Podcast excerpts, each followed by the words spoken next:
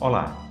O Filosofia Goiás, mídias digitais dos cursos de bacharelado e licenciatura em Filosofia da UFG Campus Cidade Goiás, é um projeto de extensão universitária que está nos principais agregadores de podcast e no Instagram. E se dedica à exposição do nosso fazer filosófico aqui na cidade de Goiás, antiga capital do estado, e também à promoção da interlocução com a comunidade filosófica nacional. O canal de podcast Filosofia Goiás promove entrevistas, exposições orais variadas, seminários de pesquisa, websérie e debates sobre os mais variados temas de filosofia com discentes e professores pesquisadores dos cursos de bacharelado e licenciatura em filosofia da UFG Campus Cidade Goiás e com convidados de outras universidades de todas as partes do país. Além de ampliar os debates filosóficos, o Filosofia Goiás pretende promover a interlocução com instituições congêneres e diálogos filosóficos que transitem entre a tradição do pensamento filosófico e as questões do nosso tempo. Também o próprio fazer filosófico no ensino, na pesquisa, na extensão e na formação para a docência são tematizados aqui. Nós convidamos você a acessar e se inscrever em nossos canais de mídia no Spotify, no Google Podcast, demais agregadores de podcast e no Instagram. Meu nome é Cícero Oliveira e no segundo episódio de uma série de três, Marcela Castanheira apresenta, a partir do exemplo de Pierre Rivière, a experiência do crime. Marcela Alves de Araújo França Castanheira possui graduação e mestrado em filosofia pela Universidade Federal de Goiás. É professora do Instituto Federal de Educação, Ciência e Tecnologia de Goiás desde 2015. Também é doutoranda em filosofia pela Universidade Federal de Minas Gerais. Tem experiência na área de filosofia, com ênfase em ética e filosofia política.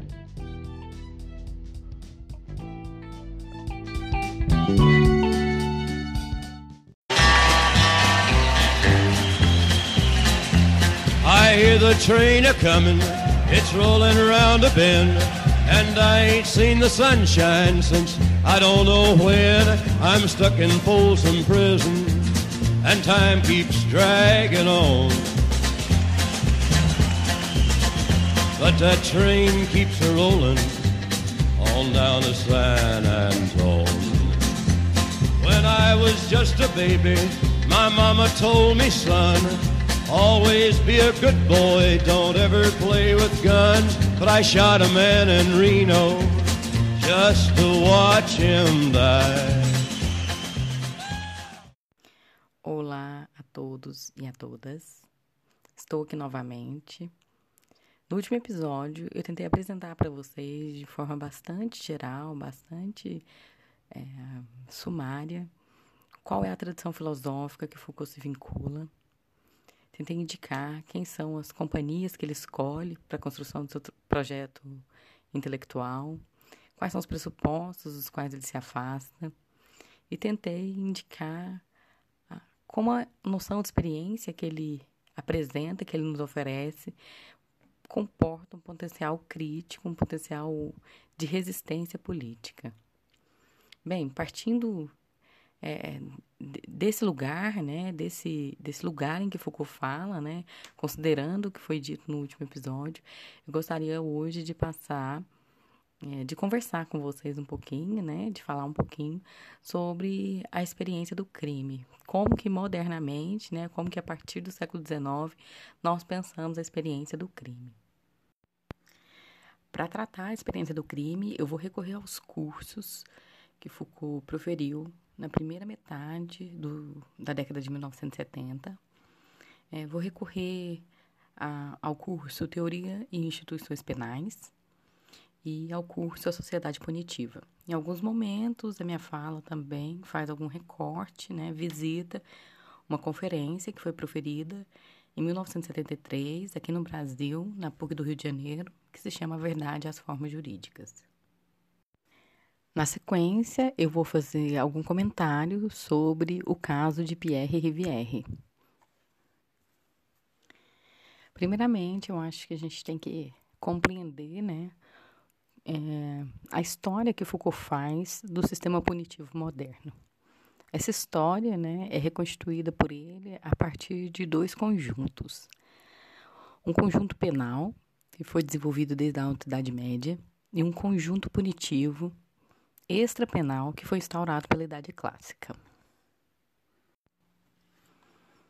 Segundo as indicações de Foucault, que nós podemos encontrar nesses cursos e na conferência, durante a Alta Idade Média, mais ou menos até o século XI, o que caracterizava um ato de justiça não era a decisão de um juiz ou de uma instância judiciária específica. Na verdade, não existia um aparelho judicial específico.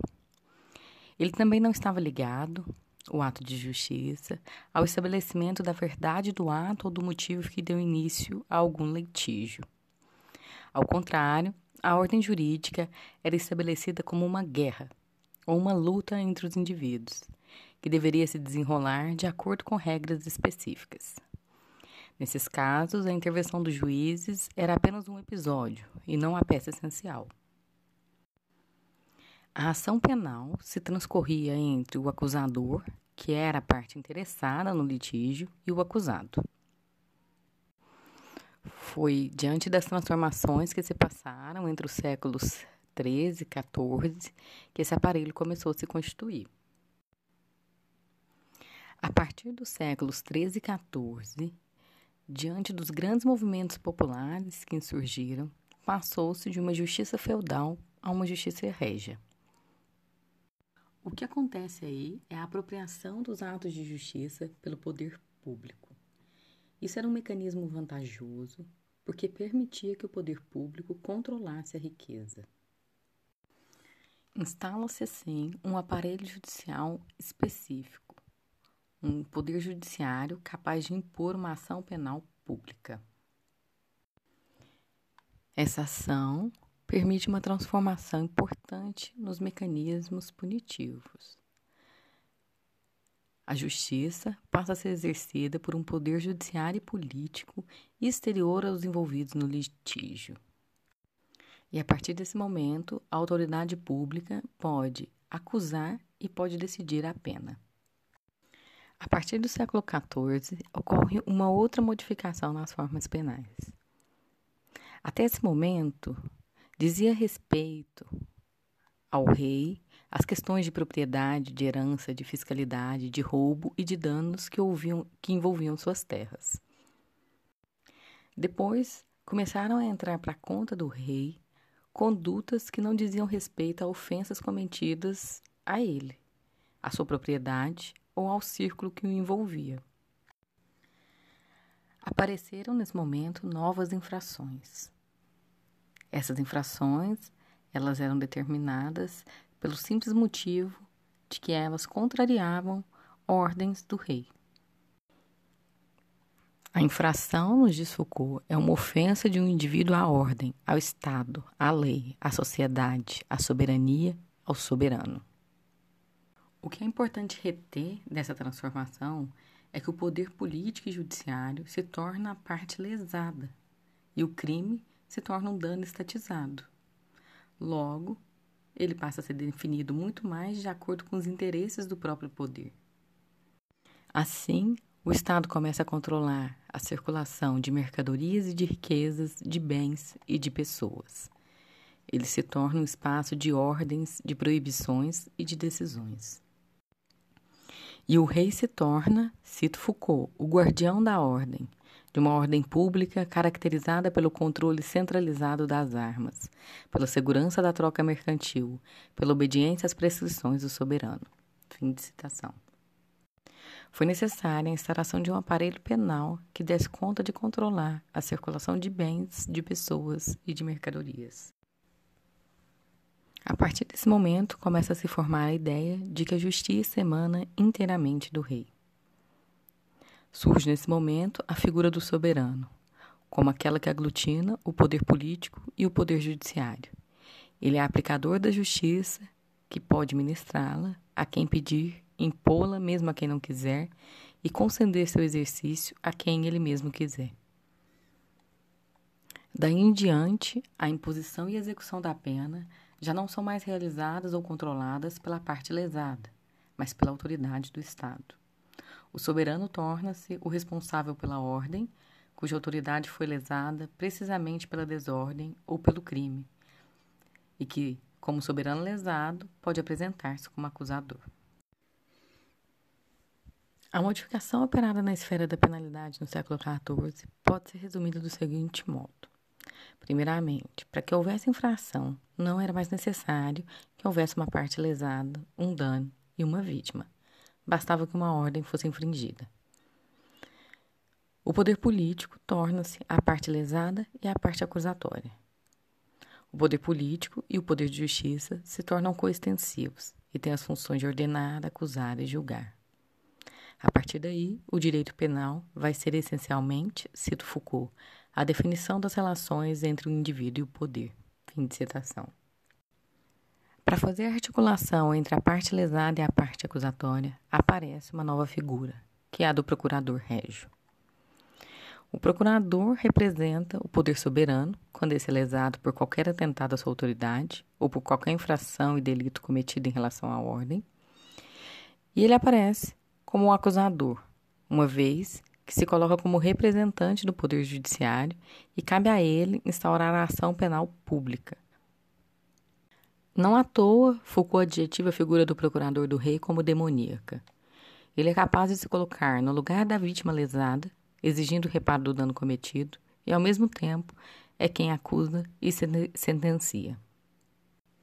A forma que o procurador tinha para estabelecer a sentença era uma que já era derivada das práticas judiciárias feudais, que era o flagrante delito. No entanto, esse modelo só se aplica aos casos em que o indivíduo é surpreendido no momento da infração. Era necessário, então, encontrar um outro modelo de estabelecer a sentença para aqueles casos em que o infrator não foi encontrado em ato.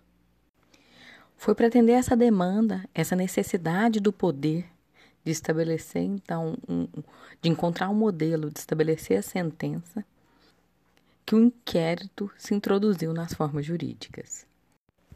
O inquérito, como nos explica Foucault, ele tinha uma dupla origem. Todas elas eram externas ao exercício do poder judiciário. De um lado, o inquérito era um processo administrativo, que se exercia fazendo perguntas, interrogando, buscando estabelecer a verdade que era desconhecida. De outro lado, o inquérito tem uma origem religiosa. Ele era instituído pelo bispo quando ele visitava as dioceses para saber o que tinha se passado na sua ausência. O inquérito ele é complementar à confissão. De um lado, o inquérito era o procedimento que era instaurado para determinar o autor do crime e a natureza do ato. E o autor poderia interromper em qualquer momento o, o, o que estava acontecendo por meio da sua confissão. O inquérito, nos diz Foucault, é um mecanismo de poder que se arroga o direito de fazer perguntas. O poder não só cobra impostos, obriga ao trabalho, recruta soldados e envia para a morte, mas também faz perguntas, às quais é preciso responder. Ele recolhe saber, e a respeito daquele mesmo a quem faz uma pergunta. Deves dizer-me o que sabes sobre ti. Fim de citação. Desses dois modelos de inquérito que eu acabei de mencionar, o que servirá ao procurador do rei é o modelo religioso. E a infiltração desse modelo religioso de inquérito nas formas jurídicas promove a associação do crime com o pecado, da da transgressão à lei com a falta moral. O inquérito é uma nova modalidade de exercício do poder e ele modifica as funções do discurso. Seu objetivo é fazer dizer o que se sabe, ajustar o que uns e outros dizem, permitir que aquele que julga decida quem diz a verdade. O que está em questão é que a partir desse momento o poder passa a ter a função de estabelecer a verdade sobre o que aconteceu, seja pelo depoimento de terceiros ou seja pela confissão do próprio acusado. Com o inquérito, o papel da justiça é estabelecer a verdade. Essa foi a primeira parte da discussão em que eu quis mostrar quais foram os elementos históricos mobilizados por Foucault para a constituição de um sistema penal específico, um aparelho penal específico que atua por meio de uma ação pública e que o poder, a partir desse momento, é tanto a parte lesada quanto a parte acusatória. A figura do procurador tem aí uma função muito importante, né? E da ação pública. Agora eu queria mobilizar um, uma outra discussão, que é pensar a história da punição mesmo. E depois eu vou tentar juntar esses dois elementos, como que a, as formas punitivas vão se associar ao aparelho penal que nós acabamos de ver, como que ele foi constituído. Segundo Foucault, nós podemos encontrar quatro grandes formas de punição na história do regime penal. Cada uma delas tem um papel específico estabelecido de acordo com a sociedade e com a época. Esquematicamente, poderíamos dizer que nas sociedades gregas a punição era essencialmente o exílio. Nas sociedades germânicas, a punição dava-se principalmente na forma da compensação ou da reparação financeira. Nas sociedades do fim da Idade Média, concentrava-se nos suplícios dos corpos. E a particularidade do sistema penal contemporâneo é ter se organizado na forma do aprisionamento. Embora a antiguidade, a Idade Média e o antigo regime praticassem o aprisionamento, elas não atribuíam a essa prática um valor jurídico ou penal. O que eu vou tentar apresentar são os elementos que permitiram como que isso pôde acontecer. A primeira coisa que nós precisamos compreender é de onde veio esse modelo. Mas antes de saber de onde ele veio, é preciso que a gente saiba de onde ele não veio. Segundo Foucault, esse modelo não veio das práticas de enclausuramento eclesiástico, que já existiam há muito tempo. Essas práticas, inclusive, tenderam a desaparecer quando o encarceramento penal se estabeleceu. A organização monástica não engendrou em seu interior o modelo de reclusão que encontramos na prisão moderna. Na verdade, a interpretação de Foucault é a de que a vida nos monastérios transpôs regras e formas de viver que se encontravam em outro lugar. Segundo Foucault, nas práticas monásticas, o mundo é mantido de fora e não o indivíduo de dentro. O recolhimento monástico estava mais ligado ao pecado que à punição, e ele não confundia penas judiciárias com penitências religiosas. Portanto, o modelo da prisão não veio daí. Foucault também elimina outra possibilidade que nós poderíamos considerar. Ele diz que a prisão não é uma herança da proposta feita pelos reformadores do século XVIII. A sugestão de Foucault é a de que os reformadores estavam muito mais preocupados com a supressão e o controle de determinadas condutas indesejáveis que com o fim da violência e da arbitrariedade do poder soberano. Assim, ao colocar no centro do debate a ideia de que a infração só se configura como descumprimento da lei e que a lei deve ser estipulada de acordo com o que é útil à sociedade, os reformadores queriam controlar e codificar um conjunto de condutas e começavam a atrapalhar a nova ordem emergente.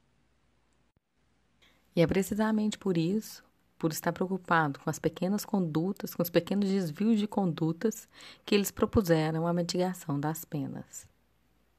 A prisão nasce em outro lugar e por outras razões.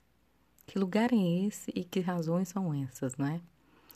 O que Foucault nos sugere é de que a prisão teve origem nas comunidades religiosas da Inglaterra e nas práticas francesas das lettres de cachet.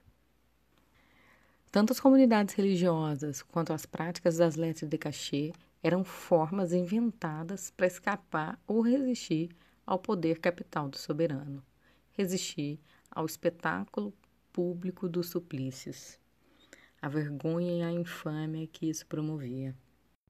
Essas sociedades inglesas transformaram-se ao longo dos séculos 17 e 18 Inicialmente, eram grupos quase populares de pequenas burguesias, que nasceram com a função de autodefesa e da vontade de escapar do poder judiciário.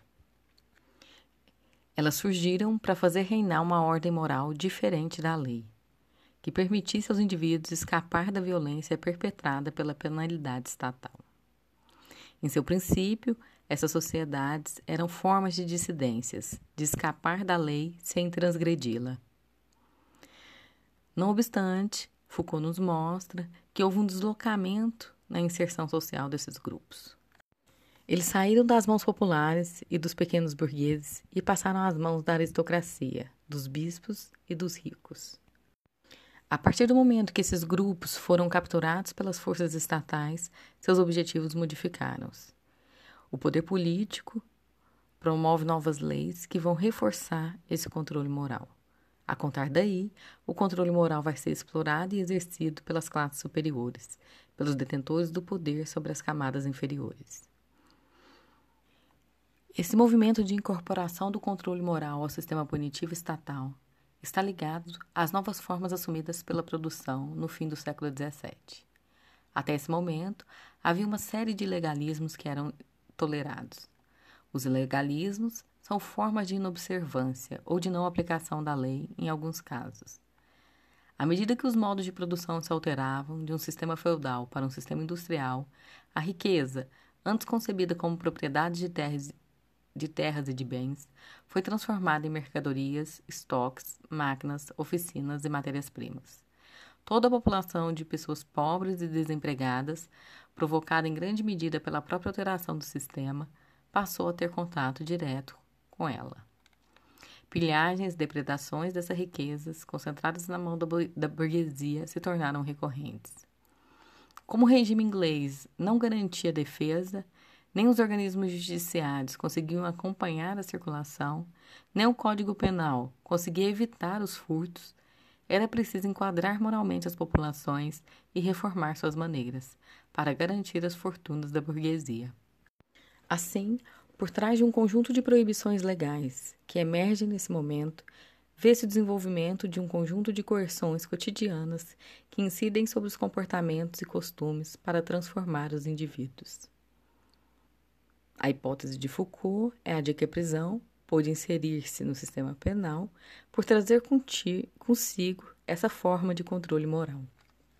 O aparelho judiciário se vê então enrendado em um novo tipo de poder, que é o poder disciplinar, exercido sobre os indivíduos na forma da vigilância individual e contínua, sob a forma do controle, da punição e da recompensa, sob a forma da correção, isso é, da formação e da transformação dos indivíduos em função de certas normas. Na França, as transformações das formas punitivas foram um pouco diferentes. Instaurou-se no aparelho de Estado um novo aparato administrativo e parajudiciário, formado pela polícia, que tinha a função de exercer a vigilância permanente e de controlar as massas sediosas. Dentre os instrumentos da polícia destacavam-se as letras de cachê. Esse dispositivo consistia em uma ordem de, enclausuramento para algum indivíduo desordeiro. No entanto, ele não era emitido ou praticado pela vontade da própria polícia ou do soberano, mas atendia aos próprios familiares. A hipótese de Foucault é de que a ideia da prisão vem daí, da criação desse aparelho policial que, atendendo o pedido das famílias, prendia os indivíduos desobedientes. Similarmente ao que aconteceu na Inglaterra, a burguesia, contra, agindo contra todas as formas de legalismo popular, respondeu com um novo sistema judiciário e penitenciário. Ela transformou os aparelhos administrativo e policial em uma máquina judiciária com funções de vigiar e controlar. A prisão foi então a solução encontrada no século XIX para controlar os desvios sociais. Eu encerro aqui então a discussão sobre a história da punição. Eu quis destacar alguns elementos históricos que foram importantes para que a prisão se tornasse então uma forma aceita de punição. No século XIX, esses dois conjuntos, esses dois aparelhos que eu descrevi, um aparelho penal específico e, um, e, e mecanismos de controles é, morais, se encontram então e constitui um novo sistema punitivo. Ocorre então uma inflexão do exercício do poder de punir em direção à moralidade. O enxerto das práticas de controle morais e sociais no sistema penal moraliza e psicologiza a pena no século XIX. E a partir desse momento começam a surgir novas instituições e novos discursos sobre os comportamentos individuais. aparece uma nova forma de saber que agora é distinta do modelo do inquérito, que é o modelo do exame. E a partir desse momento, medicina e justiça começam a atuar conjuntamente para definir o indivíduo criminoso, definir o crime e o indivíduo criminoso. As funções de punir e de curar começam a se confundir. É no meio desse debate que começa, então, ali no começo do século XIX, a se travar entre justiça e medicina acerca do direito de punir, do direito de curar, do direito de corrigir. E essas transformações nos mecanismos punitivos que aparece uma figura inesperada, que é a de Pierre Rivière.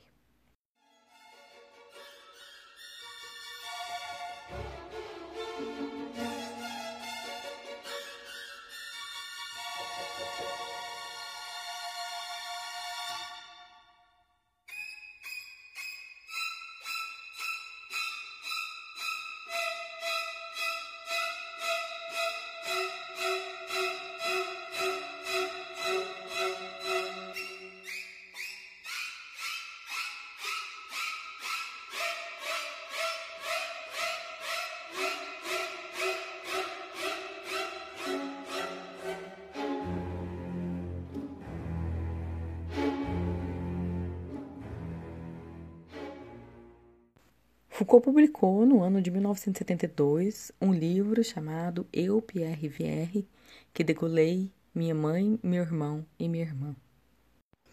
O livro, ele chama a nossa atenção primeiramente pelo seu formato. O que nós podemos encontrar nele é a replicação, a, a publicação de um dossiê encontrado por Foucault e por outros pesquisadores com quem ele trabalhava é, nos arquivos franceses, nos arquivos da psiquiatria francesa. Então, o livro ele republica, né, ele coloca todos os documentos que foram encontrados nesse dossiê em sua forma original. Para não dizer que não há nenhuma intervenção dos pesquisadores que fizeram a edição desse livro, há uma breve apresentação do livro, feita pelo próprio Foucault, e ao final há alguns ensaios que discutem sobre o caso de Rivière. O que chama atenção no caso de Rivière é que ele se localiza, historicamente, no momento em que a medicina, a psiquiatria e a instituição judiciária discutem sobre o exercício do poder de punir. Esse livro contém uma série de documentos. Contém relatórios médicos, relatórios dos psiquiatras, é, relatórios do, do, do, procurador régio, do ministro, do rei, é, a ordem de prisão, mas ele contém um documento que salta aos olhos quando nós vamos ao livro, que é o memorial escrito pelo próprio Pierre Rivière. Quando Rivière é submetido ao interrogatório, assim que ele é preso, ao invés dele confessar o que era esperado pelo exercício do poder, ele faz uma outro, um outro tipo de discurso um discurso em que ele conta a sua própria vida, em que ele começa narrando desde quando os seus pais se conheceram e quando como foi a relação complicada do pai e da mãe, ele remonta a sua família e ele oferece à instituição médica e jurídica um tipo de discurso que eles não esperavam. Rivière não responde às perguntas que o interrogador lhe faz no memorial. O memorial é um discurso que desobedece a todas as demandas que lhe são feitas. A hipótese de Foucault é a de que Rivière faz um contradiscurso. O memorial é a expressão individual e forte de determinada experiência em que o sujeito se coloca à prova do poder. Essa escrita é a forma como ele se torna sujeito. O que significa tomar a palavra para si? O próprio gesto de escrita, nas condições em que Rivière escreve, já é por si mesmo um ato de resistência. Nós estamos falando de um jovem camponês que morava na zona rural da França e que estava submetido às práticas judiciárias em que quem tem o direito de escrever é o juiz, é o interrogador, é sempre o poder. Ele funciona como um contradiscurso na medida em que ele contém uma dimensão transgressiva. Transgressivas imposições dos saberes e dos poderes que, ele foi submetido. Rivière desobedece a tudo que foi solicitado a ele. Eu leio agora um trecho escrito por Felipe Sabot sobre esse memorial de Rivière. Ele diz o seguinte: Pierre Rivière é programado para responder às imposições da instituição e para responder à questão judiciária e psiquiátrica da imputabilidade do crime ao sujeito criminoso. Porém, torna-se incontrolável, escapa a todos os saberes e a todos os poderes a todos os dispositivos de normalização e a essa moral de Estado civil e de Estado penal que os circundam e que lhe demandam prestação de contas.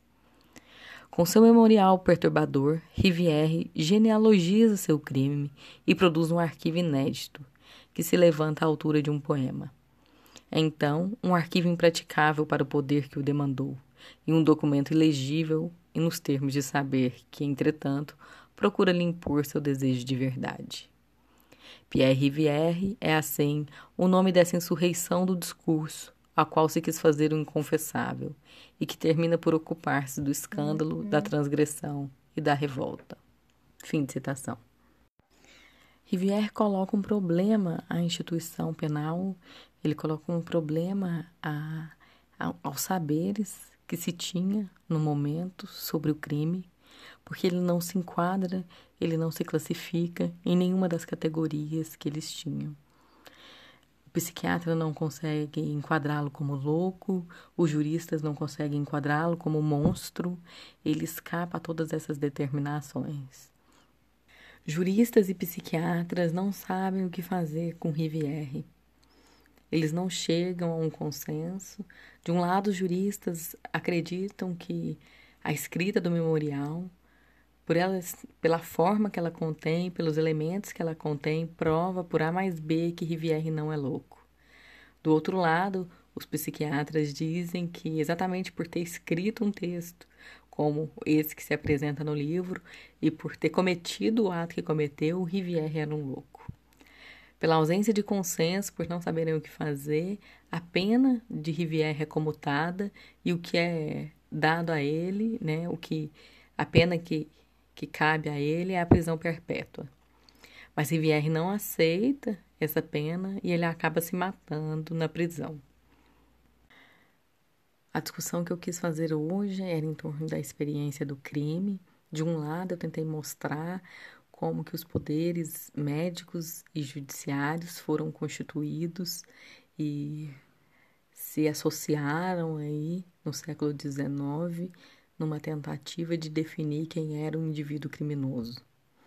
Esses poderes, então, e saberes, eles eram quem dava os contornos da experiência do crime e quem tinha a prerrogativa de dizer quem é o criminoso, a natureza do criminoso e o que deve ser feito com ele. Em transgressão a isso aparece a figura de Pierre Rivière. É claro que Rivière comete um crime que é assustador. Ele mata a sua família, né?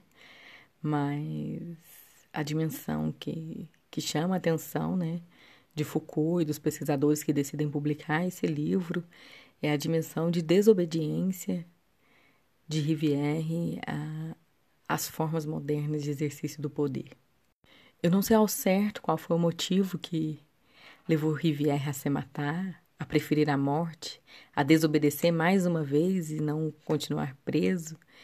Mas o seu memorial indica, em mais de um momento, que ele tinha um desejo muito grande de glória. Inclusive, o, o assassinato que ele comete e a escrita do texto são, são narradas por ele como elementos desse, é, que, que, podem levá-lo à glória. Ou melhor, retirá-lo da infâmia. Para que o ouvinte possa ter um gostinho, eu vou ler um trechinho bem gostinho do Memorial de Rivière. Ele diz assim: Eu conhecia as leis humanas, as leis da polícia, mas pretendia ser mais sábio que elas. Considerava-as ignóbeis e vergonhosas. Tinha lido a história romana e tinha visto que as leis dos romanos antigos davam ao marido o direito de vida e de morte sobre sua mulher e seus filhos. Quis desafiar as leis, pareceu-me que seria uma glória para mim. Uma das questões que chama muito a minha atenção é, diz respeito ao poder da escrita. Quem tem o direito de escrever? Quem pode escrever? Que tipo de escrita é que é legitimada como verdadeira? Que escrita que não pode entrar para a ordem dos discursos? Que não faz parte do jogo? Que escrita que pode fazer parte do jogo? O poder disciplinar a que Rivière é submetido é um poder que conta com a escrita. A escrita, o registro dos comportamentos, dos gestos, do, da vida pregressa, de, de tudo que se faz, é, é fundamental para que esse poder possa se exercer. Para que ele possa se afirmar como sabedor do indivíduo mais do que o próprio indivíduo. E nesse ponto, Rivière transgride todos os limites estipulados pelo poder. Em geral, o acusado, o criminoso, ele é aquele que fala, ele não é aquele que escreve. Aquele que escreve é o escrivão público, é o promotor, é o, é o outro, sempre é o outro, sempre é o poder que escreve. O acusado, ele sempre é aquele que só diz e o outro é quem detém o poder da escrita e transforma aquilo numa escrita verdadeira, que chancela aquela escrita como verdadeira. Rivière não se importa com isso, não é? Ele vai lá ele toma para si a palavra e, e a escrita. E a escrita de si mesmo e da própria vida. Outra questão que me vem à mente quando eu penso em Rivière é por que, que ele prefere morrer a obedecer ao poder? Embora eu não tenha nenhuma resposta a essa pergunta, eu acho que ela nos coloca num lugar diferente assim de resistência, porque é o espaço em que o poder não tem mais nada para fazer, né? Se o outro está disposto a morrer, se o poder conta com a nossa obediência para que a gente, para que ele possa se exercer, se aquele sobre quem ele se exerce está disposto a pagar qualquer preço, até o da morte, para não obedecer, o poder fica sem, sem espaço, né? Ele é colocado numa situação em que ele não sabe, ele é levado ao seu ao, ao lugar em que ele, ele não alcança, né? Ele fica inalcança, o indivíduo fica inalcançável ao poder. É, eu acredito que muitas questões podem aparecer a partir dessa discussão, né, do Pierre. Eu acho que ele nos coloca para pensar uma série de coisas e espero que vocês também se sintam assim. É, recomendo a leitura do livro e recomendo um filme. Tem um filme que se chama Pierre se não me engano, ele está disponível no YouTube, caso vocês queiram é, assistir. Bem, é isso. Eu vou ficar por aqui e no próximo episódio a gente vai discutir as questões da sexualidade e o caso de Herculine Barban.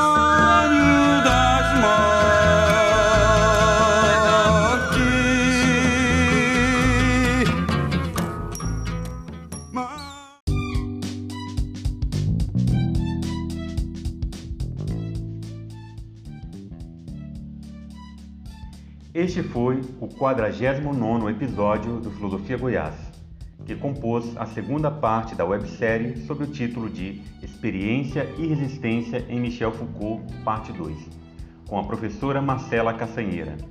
Colaboram ainda com Filosofia Goiás o professor e coordenador desse projeto de exceção, Cícero Oliveira, este que vos fala, os professores colaboradores Felipe Assunção Martins e José Gonçalo Armirros Palácios. Também a aluna Janaína Teodoro Oliveira, bolsista Probec UFG. Nós somos o Filosofia Goiás, uma atividade de extensão universitária ligada aos cursos de bacharelado e licenciatura em filosofia da UFG Campus Cidade Goiás, antiga capital do estado. Além do Anchor, Spotify e Google Podcast, você pode nos acompanhar no Instagram e entrar em contato conosco pelo e-mail filosofiargoiás.gmail.com. Assinando o Filosofia Goiás nos aplicativos de podcast, você fica sabendo de cada novo episódio. Fique com a gente e até a próxima.